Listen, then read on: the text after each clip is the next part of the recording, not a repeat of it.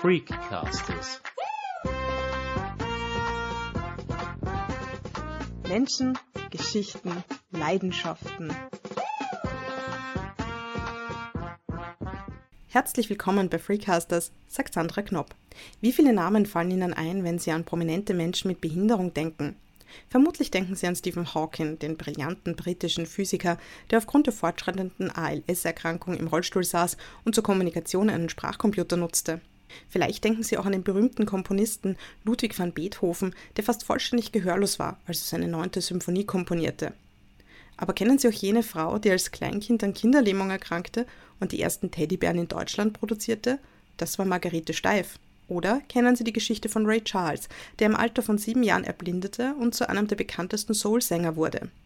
Rainer Zittelmann hat in seinem Buch Ich will die Lebensgeschichten von 20 Menschen mit Behinderungen aufgeschrieben.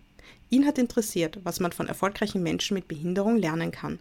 Das folgende Gespräch mit dem deutschen Buchautor haben Christoph Dernbacher und ich online geführt.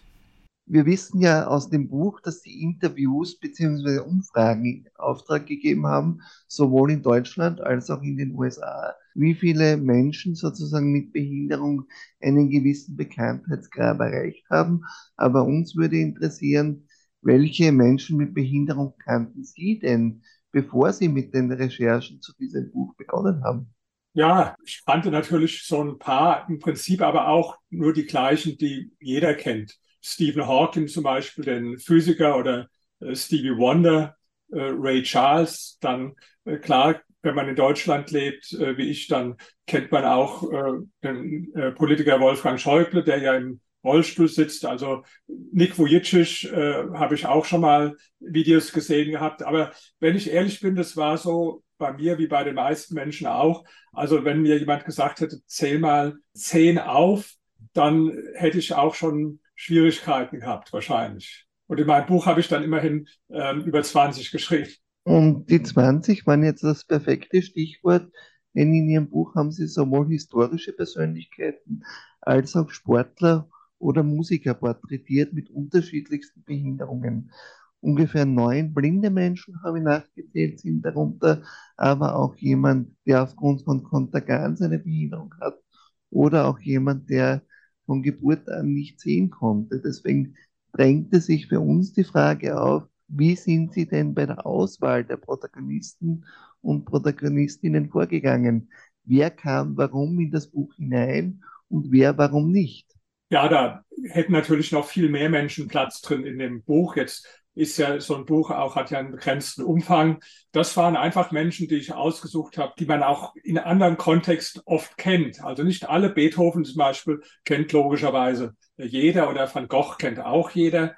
Es waren aber auch ein paar dabei, und das fand ich besonders reizvoll, von denen ich vorher nie gehört hatte und die auch niemand kennt. Zum Beispiel der ähm, sogenannte Blind Traveler Holman, der äh, damals schon 400.000 Kilometer um die ganze Welt gereist ist vor 200 Jahren. Also das fand ich eine der beeindruckendsten Geschichten und war das also so eine Mischung aus Menschen, wo jeder sagt, aha, habe ich schon mal gehört, Ray Charles oder Stevie Wonder. Aber es war mir auch wichtig, Menschen reinzubringen, über die man noch nie etwas gehört hat oder über die nur wenige Menschen etwas wissen, wie zum Beispiel auch Margarete Steif, wo jeder sicherlich die Firma kennt oder die, die Plüschtiere, es gibt sicher viele, die haben auch zu Hause, so wie ich, so Plüschtiere von Steif.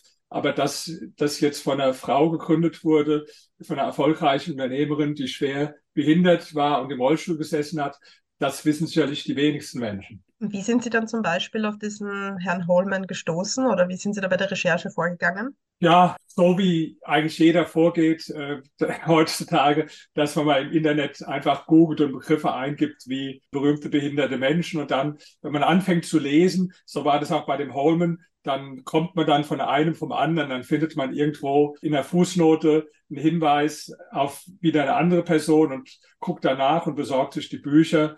Also äh, das war jetzt kein systematischer Prozess, wie ich die Leute ausgesucht habe, sondern mir war wichtig, dass man auch Menschen mit unterschiedlicher Behinderung dabei hat, wobei ein gewisser Schwerpunkt die Blinden sind, was aber auch unter anderem damit zusammenhängt. Also erstens ist es natürlich, sagen wir mal, eine der verbreitetsten Behinderungen. Und dann war es auch ein persönlicher Grund, warum ich das Buch geschrieben hatte, weil das war der ganze Auslöser für mich, weil bei mir eine doch ernsthafte Augenkrankheit diagnostiziert worden war. Und das, das war überhaupt der Auslöser, warum ich mich überhaupt mit dem Thema beschäftigt habe. Zur Augenerkrankung hätten wir eh auch eine Frage vorbereitet. Uns hätte interessiert, wenn Sie schon sagen, es war der Auslöser, Sie haben ja mit Biografien von blinden Menschen begonnen. Welche der Biografien, die Sie gelesen haben, hat Ihnen persönlich am meisten weitergeholfen? Also ich fand ganz besonders beeindruckend die Biografie von einem Menschen. Bevor ich jetzt den Namen nenne, mache ich es mal so, wie ich das auch in meinen Vorträgen tue, dass ich einfach etwas über ihn berichte. Also jemand, der 1930 als Schwarzer geboren wurde in den USA, in einer der ärmsten Familien seiner Stadt geboren wurde, der seinen Vater nie kennengelernt hat, dessen Mutter mit 31 Jahren gestorben ist, der als Kind ansehen musste, wie sein Bruder starb und der dann mit sieben total erblindete. Den kennt jeder und die Leute sind meistens überrascht, wenn ich dann sage, das ist Ray Charles, ein sehr beeindruckender Mann, der später alles erreicht hat, was man erreichen konnte. Und der hat damals schon hunderte Millionen Dollar gehabt. Heute wäre, bedeutet das bestimmt Milliardär. Der hat jede Menge hübsche Frauen auch gehabt. Also eigentlich so viele Dinge, von denen viele andere Menschen träumen. Und das ist doch bemerkenswert, wenn man die Biografie von so einem Menschen liest. Für mich persönlich hat die Angst zu erblinden etwas von dem Schrecken verloren, durch gerade diese Geschichte von Ray Charles. Was hat Sie am James Holman so begeistert? Weil da habe ich auch rausgehört, der Mann könnte auch ein Vorbild sein für viele Menschen. Absolut. Also wenn man mal denkt, der ist gereist durch die Steppen von Sibirien, wo es also eiskalt war, so auf dem Pferdeschlitten mit einem Kutscher, der konnte kein Russisch, also die konnten sich gar nicht verständigen. Der hat auch nicht viel Geld gehabt. Der ist durch Afrika gereist, durch äh, Südamerika, also 400.000 Kilometer, muss man sich mal vorstellen. Das ist etwas weiter als die Entfernung zum Mond. Und damals gab es ja keine Flugzeuge, es gab auch noch keine Dampfschifffahrt. Äh, also zum großen Teil hat er das zu Fuß, manchmal auch auf dem Pferd zurückgelegt und hat Bücher dabei geschrieben, hat sogar so eine spezielle, ja, weil, weil er so normal wie andere Menschen mit einer Feder war, das schwer zu schreiben. Da hat er ein Gerät, was damals gerade erfunden wurde, benutzt, um seine Reiseberichte zu schreiben und hat also da unglaublich viel erlebt in diesen Ländern. Und das alles als Blinder, der nicht viel Geld hat. Ja, der konnte Englisch, äh, weil er war äh, Brite und konnte auch äh, Französisch, aber die meisten Sprachen von den Ländern, wo er war, konnte er nicht. Also das hat mich schon äh, richtig beeindruckt und sein Buch strahlt so was Fröhliches, gut gelauntes aus dabei. Und das ist natürlich auch ein Gegenentwurf zu Menschen, die dann ja verständlicherweise auch, wenn sie eine Behinderung haben, irgendwo in eine Verbitterung reinkommen. Also das hat mich auch richtig begeistert. Was mich noch interessieren würde, ist, welche Frau und welchen Mann hätten Sie gerne getroffen? Ja, alle am liebsten, aber natürlich äh, Beethoven wäre ja äh, toll, ja, auch beeindruckende Persönlichkeit. Aber die beiden, die ich eben genannt habe, das haben Sie schon rausgehört, ähm, der James Holman und der Ray Charles, das waren sicher Menschen, die mich sehr beeindruckt haben. Waren auch andere dabei, wie der Van Gogh, wo ich mich monatelang mit ihm beschäftigt habe und das hat einem doch ein bisschen eine traurige Stimmung gegeben, weil er war zwar im Nachhinein gesehen sehr erfolgreich, seine Bilder gehören ja heute zu den teuersten der Welt, aber in seinem ganzen Leben hat er nur ein einziges Bild verkauft und das für einen geringen Preis, hat auch keine Anerkennung bekommen, hat kein Geld gehabt, war dann ja auch psychisch erkrankt. Also ich habe mir auch einen Moment lang überlegt, gehört er überhaupt ein Buch über erfolgreiche Menschen? Aber wenn man Erfolg daran misst, also was er selbst auch gesagt hat, er hat sich so wie der Seemann gesehen, der Dinge aussieht, die dann vielleicht erst nach seinem Tod zur Blüte kommen oder wachsen. Und das ist ja auch passiert. Also die gesamte moderne äh, Malerei, die hat ja letztlich dann auf ihm basiert. Also sag mal, die Saat ist aufgegangen, aber erst nach dem Tod. Und natürlich wünscht sich jeder Mensch, dass er nicht erst nach dem Tod, sondern auch schon Zeit seines Lebens die ihm gebührende Anerkennung bekommt. Ja, wobei es in Wien ein Sprichwort gibt, man müsse erst sterben, bevor man richtig hochleben kann. Also der Wiener hat hier offenbar eine gewisse Affinität, die Leute erst dann berühmt zu machen, wenn sie schon längst das Zeitliche gesegnet haben. Aber was mich interessieren würde, ist, Sie beschäftigen sich ja auch in vielen anderen Büchern mit Erfolg. Und Sie haben selbst ein bisschen daran gezweifelt, ob etwa ein John Nash oder eben ein Vincent van Gogh die klassischen Erfolgsfaktoren erfüllen. Jetzt würde mich interessieren, wie würden Sie den Erfolg definieren? Also die einfachste Definition ist sicherlich, Erfolg heißt, wenn man das erreicht, was man sich vornimmt, die Ziele, die man sich setzt, wobei große Erfolge hängen natürlich auch zusammen mit großen Zielen. Und das kann man ja für die beiden bejahen. Also der Nash, der war ja Nobelpreisträger, mehr geht nicht in der Wissenschaft. Und der äh, Van Gogh ähm, ist einer der berühmtesten Maler. Mehr geht auch nicht. Insofern klar erfolgreich. Aber natürlich hat Erfolg noch für mich eine andere Komponente. Ein glückliches und frohes Leben. Und deswegen würde ich dann doch eher mit dem Ray Charles oder mit dem James Holman tauschen, als mit dem Nash oder mit dem Van Gogh. Weil wenn man so deren Biografien liest, der, das war kein glückliches Leben. Das, insofern, wenn man jetzt zum Erfolg auch noch ein glückliches Leben dazu nimmt, dann muss man da schon eine Einschränkung machen. Und ich muss gestehen, ich habe mich dabei ertappt, wie ich Ihr Buch las, dass ich immer wieder auf der Suche war nach Parallelen, nach Dingen, die die einzelnen Protagonisten und Protagonistinnen miteinander quasi verbinden, nach der großen Klammer. Und ich habe mir gedacht, die Frage muss ich mir unbedingt für Sie aufheben, weil mich interessiert hat, welche Gemeinsamkeiten Sie im Laufe der Recherche und des Verfassens erkannt haben. Welche Faktoren sind es denn, die diese Menschen allesamt gemeinsam haben? Also ich glaube, dass diese Menschen im besten Fall eins beherrscht haben, nämlich die Fähigkeit, Dinge, die sie nicht ändern können, einfach hinzunehmen und dann das absolut Beste aus ihrem Leben zu machen, vielleicht sogar einen Vorteil da drin zu sehen. Also Stephen Hawking hat mal gesagt, dass seine Behinderung sogar in gewisser Weise ein Vorteil für ihn gewesen ist, weil er war dann als Physiker von den Lehrverpflichtungen entbunden, was die meisten Professoren sowieso nervt. Er konnte sich allein auf seine Forschungen fokussieren. Und er hat mal gesagt, der Stephen Hawking, er würde den Menschen mit Behinderung empfehlen, dass sich nicht auf die Dinge konzentrieren sollen, die sie nicht können, sondern auf die Dinge, die sie können. Und das ist auch so eine Einstellung, dass man selbst die, die Schuld für Dinge nicht jetzt bei anderen sucht. Das ist heute was, was mir nicht gefällt. Es gibt so in der Gesellschaft so eine gewisse Opfermentalität von vielen. Ja, ich bin Opfer von, was weiß ich, Rassismus, Sexismus, was auch immer alles. Ja, Menschen wollen sich heute gerne als Opfer sehen. Das haben diese Leute nicht getan. Also wenn man nochmal auf den Ray Charles zurückkommt, der hat ja auch Probleme gehabt. Der war 15 Jahre seines Lebens drogenabhängig, also heroinabhängig. Und dann irgendwann hat man, wo man ihn dann äh, gefasst hat, dann wollte man den Namen von seinem Dealer wissen. Und da hat er gesagt, er gibt den Namen nicht raus, weil er sagt, es war nicht die Schuld von dem Dealer, dass ich Heroin genommen habe. Und er hat noch hinzugefügt, ich habe es auch nicht genommen, weil ich arm bin, auch nicht, weil ich schwarz bin, auch nicht, weil ich blind bin, sondern es war einfach meine Entscheidung. Und das fand ich so toll, dass er selbst die Verantwortung auch dafür übernommen hat. Und das ist so auch eine wichtige Erkenntnis von mir. Wem ich die Schuld gebe, gebe ich die Macht. Und wenn ich äußeren Verhältnissen oder anderen Menschen die Schuld gebe, dann gebe ich äußeren Verhältnissen oder anderen Menschen die Macht über mein Leben. Wenn ich mir selbst die Schuld gebe, dann gebe ich mir selbst die Macht, weil dann kann ich sagen, okay, wenn es meine Entscheidung ist, wenn es meine Sache ist, dann kann ich es auch ändern. Also diese Einstellung, die finde ich schon sehr, sehr wichtig und bemerkenswert.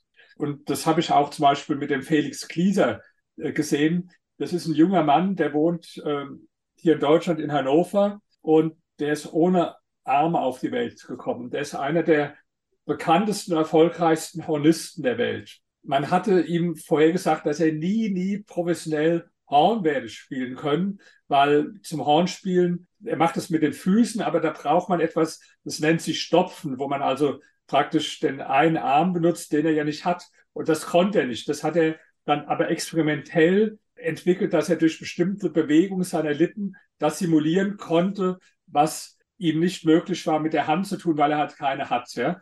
Das ist auch ein toller, positiv eingestellter Mensch. Ich habe dann auch hier getroffen und eingeladen und ich habe ihm dann gesagt, ja, ähm, soll ich sie irgendwie abholen vom äh, Bahnhof? Und er sagte, nee, nee, ich komme mit dem Auto.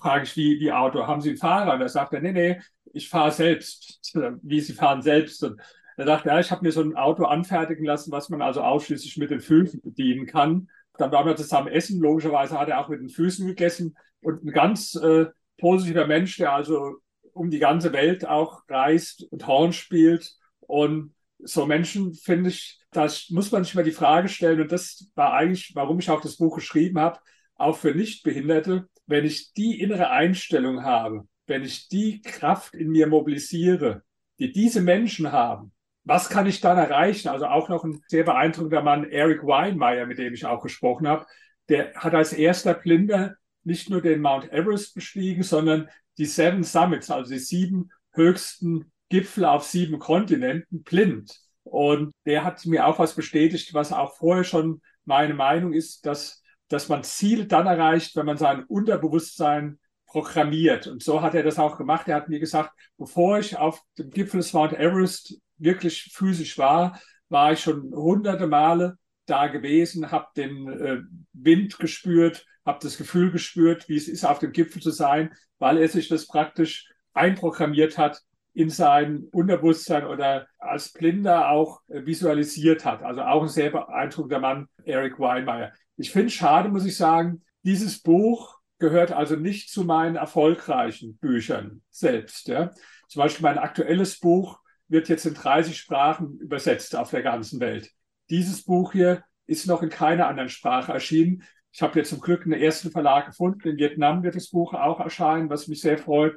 Aber es ist nicht im Englischen erschienen und meine anderen Bücher erscheinen in so viele Sprachen. Auch in Deutschland hat es nicht so besonders gut verkauft. Wobei die Menschen, die es gelesen haben, viele haben gesagt, Herr Zittelmann, das ist ihr bestes Buch. Aber ich muss ehrlicherweise sagen, es ist nicht so erfolgreich und habe mich natürlich gefragt, woran liegt das? Wahrscheinlich doch, weil die meisten Menschen irgendwo da eine Hemmschwelle haben, Behinderung oder wo man nicht mit in Berührung kommen will. Ich kann es nicht sagen. Vielleicht haben Sie eine Antwort drauf, weil ich finde, es ist ein tolles Buch und die Menschen, die es gelesen haben, die finden es auch.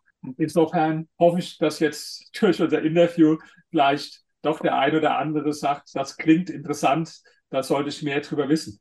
Wobei, was uns auch beschäftigt hat, ist die Frage weniger nach Verkaufszahlen, sondern nach dem richtigen Maß beim Porträtieren. Weil wenn ich jetzt das Porträt beispielsweise hernehme von Thomas Quasthoff, so enthält das sehr wohl sehr viel Auskunft über die Kindheit, als auch über die Sternstunden seiner Karriere, aber auch über die Tiefen, also über Krisen im Leben, über Dinge, die vielleicht nicht so gegangen sind, wie er sich das gewünscht hat, ohne jetzt dem potenziellen Leser den Spaß am Durchlesen zu nehmen. Aber wie erreicht man ein gutes Mittelmaß, dass man einerseits nicht zu oberflächlich bleibt, um quasi eine bloße Aufzählung von Daten abzuliefern, aber auch nicht zu voyeuristisch wird.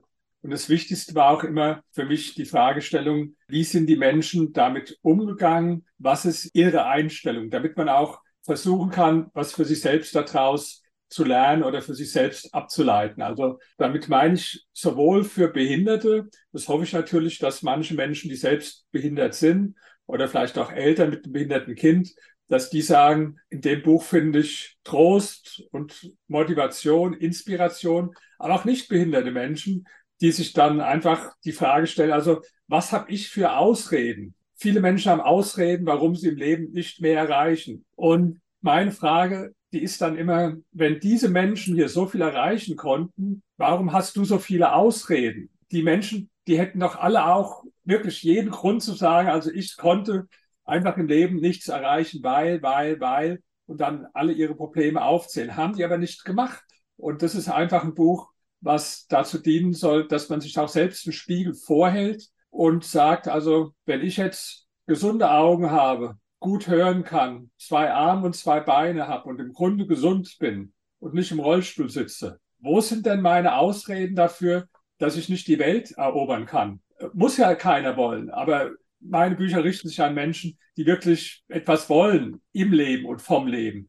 Und da denke ich, kann dieses Hineinversetzen in diese Menschen, kann einem, das haben ja auch die Leute gesagt, die das Buch gelesen haben, die haben dann gesagt, ich habe mich hinterher gefragt, Mensch, äh, was steckt eigentlich noch alles in dir drin, was du noch nicht mobilisiert hast, was diese Menschen zum Beispiel für sich mobilisieren konnten. Das heißt auch ein bisschen das Entdecken der eigenen Potenziale. Ja, natürlich. Darum geht's ja. Ich glaube, jeder Mensch hat irgendwas mitbekommen, irgendwelche Talente. Das ganze Leben geht doch darum, dass du das ausprobierst und entdeckst und dann diese Talente zur Entfaltung bringst und dann auch offen bist, einfach mal für neue Erfahrungen, nicht so schnell aufgibst nach dem Motto, ja, das ist unmöglich, sondern eher überlegst, wie kann ich es doch möglich machen? Das ist so das, was man sicherlich von diesen Menschen lernen kann. Auch aus etwas Schlechtem etwas Gutes zu machen, so wie der, der Stephen Hawking, der hat ja seine Behinderung auch aktiv genutzt. Auf seinem Weltbestseller, da ist er vorne drauf im Rollstuhl abgebildet und er hat sogar seine Computerstimme, der konnte ja dann irgendwann aufgrund seiner Behinderung nicht mehr sprechen, die hat er sogar äh, rechtlich äh, schützen lassen als Marke. Also das ist doch die höchste Kunst, dann äh, sogar aus etwas Negativen etwas Positives zu ziehen und einen Nachteil sogar noch in einen Vorteil zu verwandeln. Das ist also schon bemerkenswert. Sie haben ja auch sehr spannende Frauen porträtiert. Also mir ist zum Beispiel eingefallen die Frida Kahlo oder auch die Helen Keller. Und da hätte ich mich gefragt, äh, welche Rolle spielen denn für die Protagonisten und Protagonistinnen Beziehungen zu anderen? Weil bei der Helen Keller war ja zum Beispiel die Lehrerin, die Anne Sullivan, sehr wichtig, die ihr gezeigt hat, wie man aus der Hand buchstabiert. Und von dem her hat sie ja weitere Fertigkeiten entwickelt, oder? Ja, also das war natürlich für sie war das sehr wichtig. Ich glaube nicht, dass äh, das für jeden von den Leuten im gleichen Maße wichtig war, jemand äh, anderes zu haben, so jemand wie ein Coach. Für sie war das ja praktisch gar nicht anders möglich gewesen. Also für diejenigen, die den Namen noch nicht gehört haben, die Helen Keller, also die war taubstumm und blind. Und die ist später eine erfolgreiche Schriftstellerin geworden und hat viele Vorträge mit Hilfe ihrer Lehrerin dann gehalten. Das ist im Grunde genommen, muss man sagen, das grenzt an ein Wunder. Also gut, dass Sie die jetzt noch mal erwähnen eine tolle, ganz bewundernswerte Frau. Und ja, bei ihr war es tatsächlich die, die Lehrerin, die ihr dann diesen Weg überhaupt, sie hat gesagt, den Weg aus der Dunkelheit eröffnet hat. Oder auch eine sehr bewegende Geschichte, jemand, den ich auch noch erwähnen wollte, Nick Vujicic, der ist ohne Arm und ohne Beine geboren worden. Und der ist einer der bekanntesten Motivationsredner der Welt. Der hat Millionen Menschen erreicht. Der hat tolle Bücher geschrieben. Der hat eine sehr, sehr hübsche Frau. Der hat vier Kinder das ohne Arme und das ohne Beine.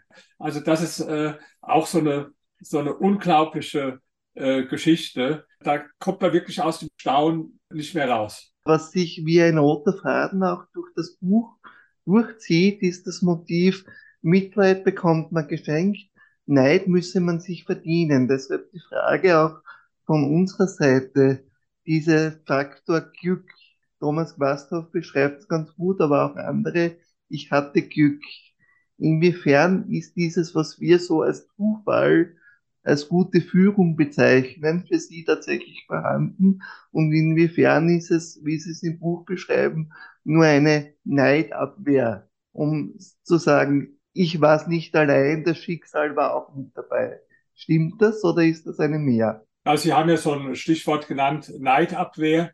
Den Begriff, den habe ich nicht entwickelt, sondern der Soziologe Schöck, der hat ein tolles Buch geschrieben über Neid, ja, ein ganz tolles Buch. Und da fragt er, warum auch manche erfolgreichen Menschen sagen, wenn man sie fragt, ja, warum warst du erfolgreich? Die Antwort zucken dann mit den Schultern und sagen, ich habe Glück gehabt. Ja, das wird man manchmal antreffen, nennt das äh, sozialpsychologisch Neidabwehr. Und zwar deswegen, Nehmen wir mal an, ich bin jetzt erfolgreich und Sie fragen mich jetzt, ja, warum sind Sie erfolgreich? Vielleicht auch erfolgreicher als andere Menschen. Und ich würde dann sagen, naja, ganz einfach, ich bin halt intelligenter als andere, ich habe auch bessere Ideen, ich bin auch fleißiger. Das würde, glaube ich, irgendwo nicht so gut ankommen. Dann wird der, der Neid, den sowieso auf die Erfolgreichen gibt, noch angeheizt. Und deswegen, wenn die Leute dann sagen, naja, ich habe halt Glück gehabt, dann gönnt man das eher dem. Also ich habe auch mal selbst eine Umfrage gemacht, über das Image von reichen Menschen. Und da war es zum Beispiel so, dass also gerade die, die neidisch sind, dass die eher noch dem Lottospieler sein Geld gegönnt haben, als jetzt einem Topmanager. Obwohl ja der Lottospieler jetzt wirklich nur Glück hat. Aber das ist so eine Neidabwehr. Also ich glaube da nicht dran, weil klar, Glück und Zufall spielt eine Rolle im Leben. Jeder kann da Beispiele aus seinem eigenen Leben nennen. Aber ich habe also noch nie Menschen getroffen, der sein ganzes Leben lang immer nur Glück hatte oder immer nur Pech hatte, sondern meistens ist es was, was sich im Laufe der Jahrzehnte irgendwo mehr oder minder wieder auswendet. Du hast manchmal Glück, du hast manchmal Pech, aber das Entscheidende ist doch die innere Einstellung, die du hast. Und das wird ja auch am Beispiel der Leute deutlich, weil wenn man also nochmal, um auf den Ray Charles zurückzukommen, äh, hat er denn Glück gehabt im Leben, wenn man also denkt, dass er arm geboren wurde, dass er als Schwarzer geboren wurde, dass er blind geworden ist, dass er seine Mutter so früh verloren hatte, seinen Bruder. Viel mehr Unglück, ich will mal so sagen, geht ja gar nicht mehr. Und ich glaube, das können wir sowieso nicht beeinflussen. Jeder Mensch äh, trifft manchmal auf glückliche oder unglückliche Umstände. Aber das Wichtige ist, wie wir darauf reagieren. Also wir haben nicht die Wahl, was uns passiert, aber wir haben immer die Wahl, wie wir dann reagieren. Und das ist sozusagen die, die Freiheit des Menschen, dass er immer die Möglichkeit hat, auf negative Dinge, die ihm passieren, auch so zu reagieren, dass er etwas Positives draus macht. Das ist mir auch selbst öfters im Leben so gegangen. Ja, das ist einfach eine unterschiedliche Art. Welche Frage stelle ich, wenn mir jetzt was Schlechtes passiert? Dann sage ich ja, warum passiert es gerade mir? Oder wie ungerecht ist die Welt oder ich gebe anderen die Schuld. Ich glaube, dass einem das nicht weiterbringt, äh, wenn man dann die Schuld bei äußeren Dingen sucht, sondern ich kann aber auch ganz anders drauf reagieren. Ich kann sagen, was kann ich jetzt aus dieser Situation machen? Und zum Beispiel der, der Nick Vujicic, der hat ja auch dann seinen Nachteil, also dass er keine Arme und Beine hat. Letztlich war das dann auch für einen Vorteil, weil er als Motivationsredner vielleicht sonst gar nicht so erfolgreich geworden, weil er muss niemandem beweisen, dass er es schwer hatte im Leben und viele Hindernisse überwinden musste, weil jeder, der den Menschen sieht, ohne Arm und ohne Beine, braucht nicht viel Fantasie, um sich das auszurechnen. Dadurch hat er eine gewisse Authentizität. Oder auch den Ray Charles, den hat man schon früher, oder Stevie Wonder, der kommt auch in dem Buch vor, als äh, den, den blinden Sänger vermarktet. Also das heißt, selbst wenn dir was Negatives passiert im Leben, dann kannst du sogar sehen, dass du möglicherweise sogar einen Vorteil daraus dann noch machst aber die innere Einstellung ist das eine. Nick Vucic zum Beispiel hat ja durchaus gesagt, wenn ich sozusagen an dem Punkt angelangt war, wo ich merkte, dass ich anderen Menschen helfen konnte, dann war das für mich eine Erleuchtung. Aber das ist die innere Einstellung. Wie schaut's denn aus auf der anderen Seite mit der medialen Darstellung? Inwiefern ist denn sozusagen die Gefahr gegeben, dass man das macht, was Medien immer gerne machen, nämlich behinderte Menschen in zwei Kategorien stecken. Einerseits die ewig Hilflosen und andererseits die auch in Ihrem Buch vorkommenden Heldengeschichten. Ist das etwas, das Ihnen begegnet ist, mit dem Sie sich beschäftigt haben, oder war die mediale Darstellung jetzt gar nicht auf Ihrem Schirm? Nee, aber ich meine, da haben Sie schon recht, wenn man die Medien beobachtet. Ich kann allerdings relativ seltenes finden, dass wirklich ähm, so positiv und inspirierend äh, über erfolgreiche Behinderte berichtet wird, da gibt es ja viel, viel mehr noch, die wir alle gar nicht kennen. Die müssen auch nicht alle so erfolgreich sein dann wie ein äh, Beethoven oder, oder wie ein Ray Charles. Das sind ja Helden im Alltag, die vielleicht ihr kleines Unternehmen hochbringen, wie zum Beispiel der Salia Karabatte. Der hat ja das äh, Vorwort geschrieben zu meinem Buch, den kennen manche aus dem Film Blind Date mit dem Leben. Ja? Das ist ein Buch und auch ein Film, das habe ich gesehen und habe ihn dann persönlich kennengelernt. Er hat das Vorwort geschrieben, ja.